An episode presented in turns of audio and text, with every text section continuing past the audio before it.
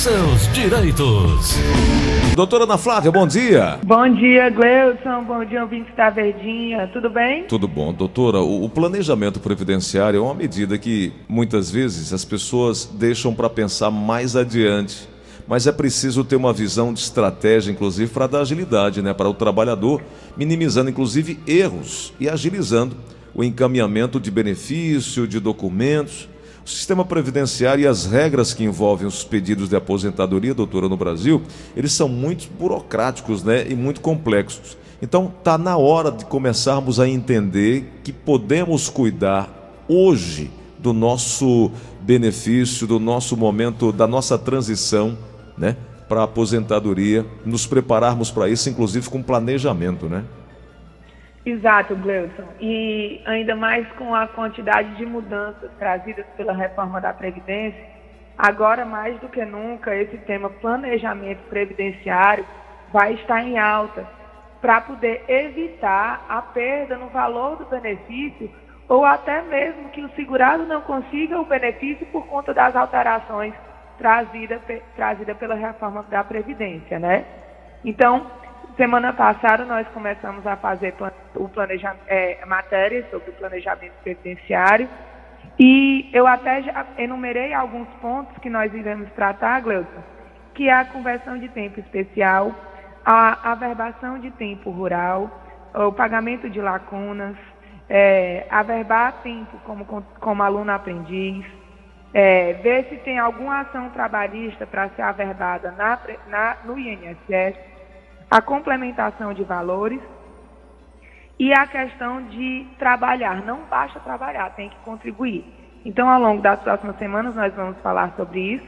Semana passada, a gente falou de como criar o primeiro acesso para saber o tempo de contribuição, né, que é a senha do meu INSS, que precisa para tirar o CNIS, que é o Cadastro Nacional do Segurado, para ver quanto tempo de contribuição tem. E hoje eu vou falar sobre o pagamento de lacunas, Gleuton. Certo. Como é que funciona? É muito, é muito importante para o planejamento previdenciário saber se o segurado que está querendo a aposentadoria tem algum tempo em que esteve é, sem trabalhar ou que trabalhou e esteve numa condição financeira mais apertada e não conseguiu pagar o INSS. É, então, essas lacunas que existem no tempo de contribuição, a depender de algumas regras ditadas pela Previdência e, pre, e pela jurisprudência, podem ser pagas para aumentar o tempo de contribuição. E uma vez aumentando o tempo de contribuição, ou o benefício ficar no valor maior, ou o segurado conseguir um benefício que, em tese, ainda não teria tempo se não tivesse o pagamento dessa contribuição em atraso, tá? Ok. No entanto, é, não é toda e qualquer pessoa que pode pagar todo e qualquer tempo em atraso, tá, Gleuton? Para o pagamento em atraso, o segurado tem que ter tido, em algum momento da sua vida contributiva, é, um pagamento em dia como contribuinte individual. Ou seja, se o segurado foi a vida toda empregado de carteira assinada e existem lacunas entre uma empresa contratar e outra, ele não pode pagar em atraso, porque ele nunca teve filiação como contribuinte individual, ok? Sim, sim. Então, para pagar em atraso, tem que constar no CNIS um pagar, pelo menos um pagamento em dia como contribuinte individual. E a outra regrinha muito importante, Gleuton, é que para esse pagamento em atraso, não pode ter ocorrido a perda da qualidade do segurado. Ou seja, se lembra que já falamos algumas vezes sobre o período de graça? Sim, sim. Que é o período que o segurado mantém a qualidade, mesmo não estando nem contribuindo nem pagando? Sim, ou sim. nem pagando nem trabalhando? Então, é, tem que ser dentro desse período de graça. Se ocorrer a perda da qualidade segurada, esse período pago em atraso não conta para carência. Carência é o tempo necessário para a concessão da, do benefício. Então é muito importante, é importante pagar em atraso? É, porque pode fazer com que o segurado tenha um direito que outrora ele não tinha. Mas se o segurado não estiver bem assessorado para esse pagamento em atraso, ele vai pagar e esse dinheiro não vai ser utilizado para a aposentadoria dele. Doutora, uma pergunta que quem está em casa deve estar tá se fazendo. Pagar contribuições em atraso, chamadas lacunas, pode reduzir o tempo necessário para a aposentadoria? Sim, inclusive isso é muito importante, Gleuton, porque pode fazer com que o segurado é, a, adquira o direito à aposentadoria com as regras pré-reforma, que são bem mais benéficas com relação ao valor do benefício. Ok, entendi. Importante saber para que o ouvinte possa, inclusive, buscar é, regularizar a situação junto ao INSS, né? Doutora, no caso dos autônomos, a comprovação desse tempo adicional de atividade, é, é, ela é feita através de documentos para poder comprovar esse período que ficou de lacuna, Uh, pode ser feito também através de notas fiscais, contratos com pessoas, empresas, pessoas físicas né? ou empresas. Pode ser feito assim? Sim, sim, sim. O autônomo ele tem diversas formas para comprovar que exerceu o trabalho, mas talvez não, não estava numa condição financeira boa para reverter as contribuições. Até o imposto de renda, Gleudson, comprovando que ele auferiu renda naquele momento, daquela atividade serve, né? Uhum. Imposto de renda, notas fiscais da compra de produtos, notas fiscais que passou para clientes, tudo isso são meios de prova para comprovar o exercício da profissão, tá? Tá certo. Doutora, é, eu, eu, já posso fazer aqui uma pergunta a respeito de conversão de aposentadoria do rural para o urbano, somar é, esse tempo. Posso fazer uma pergunta nesse campo já? A senhora Sim, já, claro. já falou sobre lacuna, né? O, o, trabalhador rural ele se aposenta com é, cinco anos a menos, não é isso, doutor? O, no caso do homem com 60 e mulheres com 55, é isso? Exato. Bom, Eles ele... têm essa, essa benesse por conta do árduo trabalho no roçado. Ele pode juntar, né, o tempo rural com o tempo urbano. E no caso do servidor público, isso se aplica também, não? Aí tem que ler, Gleuton, é, o, o regime próprio de cada servidor. Tem que ler a lei que instituiu o regime próprio para ver se na lei traz previsão sobre isso. Se a lei for omissa, a lei 8.213, que é a lei da Previdência, ela é aplicada para suprir essas lacunas. Então, ele teria esse direito também. Ah, entendi. É muito importante. Obrigado a somar esse tempo ou o trabalhador tem que entrar na via judicial? Na verdade, Gleudson, o INSS é, é, existe um, um, princípio chamado da lei do, do melhor benefício. O servidor do INSS tem a obrigação tanto de conceder ao segurado o benefício mais benéfico para ele, como, uma vez que ele constate que aquele exercício de profissão pode gerar algum benefício, ele tem a obrigação de solicitar documentos extras para fazer esse tipo de conversão. Por exemplo, se um médico fosse aposentar e trouxer toda a carteira de trabalho para o servidor do INSS, e lá tem assinado como médico, e o médico não leva o PPP, é obrigação do servidor solicitar a documentação para, uma vez analisando a mesma, conceder o benefício mais benéfico.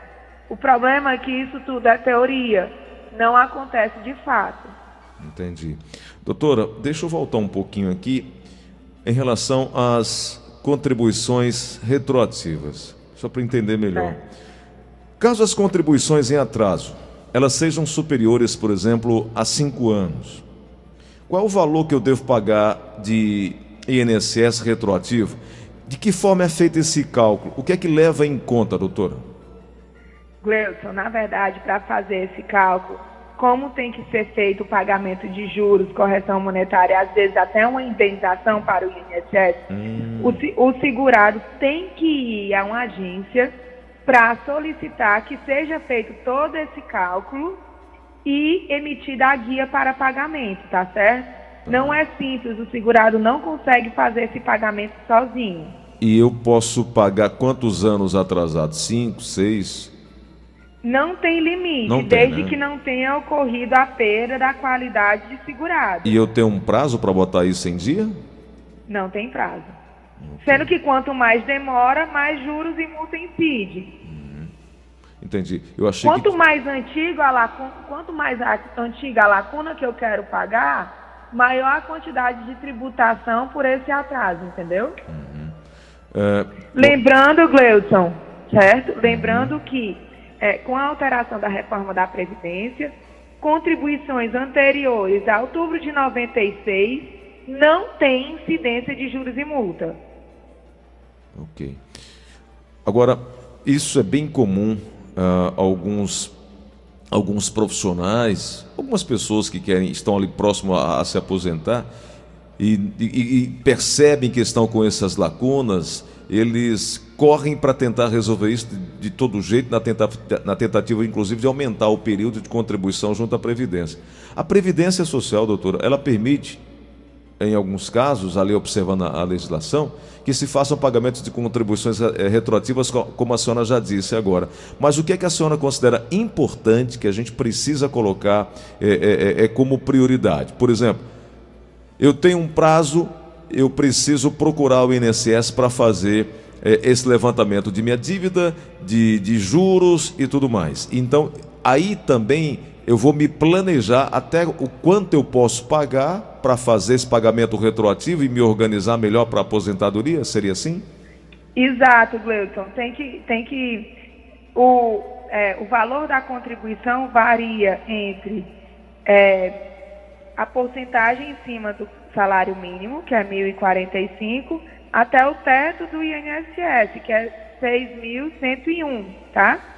Então, se o segurado que está querendo fazer pagamento de lacuna recebia acima do salário mínimo, é interessante ele ver quanto ele dispõe para pagar essa lacuna e fazer todo o estudo para saber se ele contribui em cima de um salário de dois, de três, quanto ele tem que pagar para essa contribuição em atraso, para saber se ele só precisa ter esse mês pago, ou seja, paga no salário mínimo, ou se ele tem que ter esse mês pago, mas pago numa contribuição alta, tá? Perfeito, doutora. Perfeito. Doutora. Outra coisa que ah, eu pode falar. importante, tá? É, só precisa comprovar exercício de atividade em contribuições em atraso a mais de cinco anos, tá? Em contribuições a menos de cinco anos, pressupõe que o segurado está exercendo a mesma função de atualmente. Entendi. Quero pedir desculpas até para os nossos ouvintes que estão mandando perguntas aí. A gente, eh, às quintas-feiras, está fazendo esse, esse, esse, essa pauta de planejamento previdenciário, porque acaba pegando muita gente. Os que estão para se aposentar, os que se aposentaram e querem, querem fazer uma revisão, querem eh, eh, orientar-se melhor, e aí a gente, na quinta-feira, até diminui aí eh, em relação às perguntas, né, doutora? É, Gleison, acaba que o assunto fica um pouco extenso, né? É. E tem uma pergunta relacionada ao tema que a senhora está trazendo hoje, no caso de aposentadoria mista entre rural e, e- e urbano. É, o, urbano o, o urbano ele ganha três salários mínimos. Como é que é feito então o cálculo, já que o rural é apenas um salário? Quem pergunta é o ouvinte com o final de telefone 6816 e vem do interior. Tá. É, eu vou fazer uma observação antes, tá? Como a, como a aposentadoria híbrida, ela leva em conta o tempo urbano e rural, é sempre bom lembrar que a idade para esse tipo de aposentadoria segue a idade do urbano, ou seja, 62 anos para a mulher e 65 anos para o homem, né? Lembrando que o da mulher vai ser 62, esse ano ainda é 60 anos e meio, tá certo? Com relação à pergunta do, do ouvinte, é, é a, a questão do urbano e dos valores. Muito, muitas vezes, Gleuson, o, o segurado, ele exerceu o, o, a atividade rural no roçado antes de vir para a cidade trabalhar de carteira assinada, ou antes de se engajar na prefeitura, antes de ter o trabalho urbano. É sempre bom lembrar que o INSS, quando fazia os cálculos, ele só levava em consideração as contribuições posteriores a 94. Então, o tempo rural, que em tese é, é calculado em cima do salário mínimo, ele ficaria fora do cálculo para baixar o valor do benefício desse ouvinte. Eu é. me, me, fiz compreender? Sim, sim, muito claro, muito claro. Então, se, ele for, se o tempo rural foi anterior a 94, ele não vai trazer para baixo o tempo de contribuição, do, o valor da contribuição do ouvinte. Muito bom. Doutor, uma pergunta é, do ouvinte final 6829 do telefone. Eu não sei se a senhora tem essa resposta, não, mas quanto tempo o juiz tem para proferir a sentença de aposentadoria? Tem prazo? O juiz, juiz tem não prazo? tem prazo. Pois é. Não. Quem tem prazo somos nós, advogados, e o, o procurador do INSS também tem prazo. Mas nem o juiz, nem o, a, a, o servidor, né? nem a vara, a comarca, eles não têm prazo. Doutora Ana Flávia Carneiro, muito obrigado pela oportunidade de conversar conosco hoje aqui na Verdinha. Na próxima quarta-feira a gente continua a falar sobre direito previdenciário. Aí sim, um momento dedicado a perguntas e respostas. Na quinta-feira a gente continua com essa pauta de ajudar as pessoas nesse planejamento previdenciário e é uma pauta importante para todos nós. Queria agradecer, doutora, por hoje. Eu que agradeço, Gleuton. Seria interessante, inclusive, como a gente abriu para poucas perguntas, eu creio que seja um assunto muito polêmico, que os ouvintes mandassem a pergunta com antecedência na quarta, uhum. para a gente tentar dar uma agilidade, né, Isso. na resposta das perguntas que ficaram pendentes de hoje.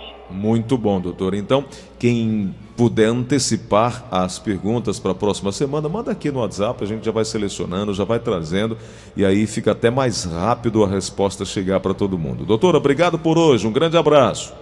Eu que agradeço, Gleison. Fiquem com Deus. Bom final de semana e até quarta-feira.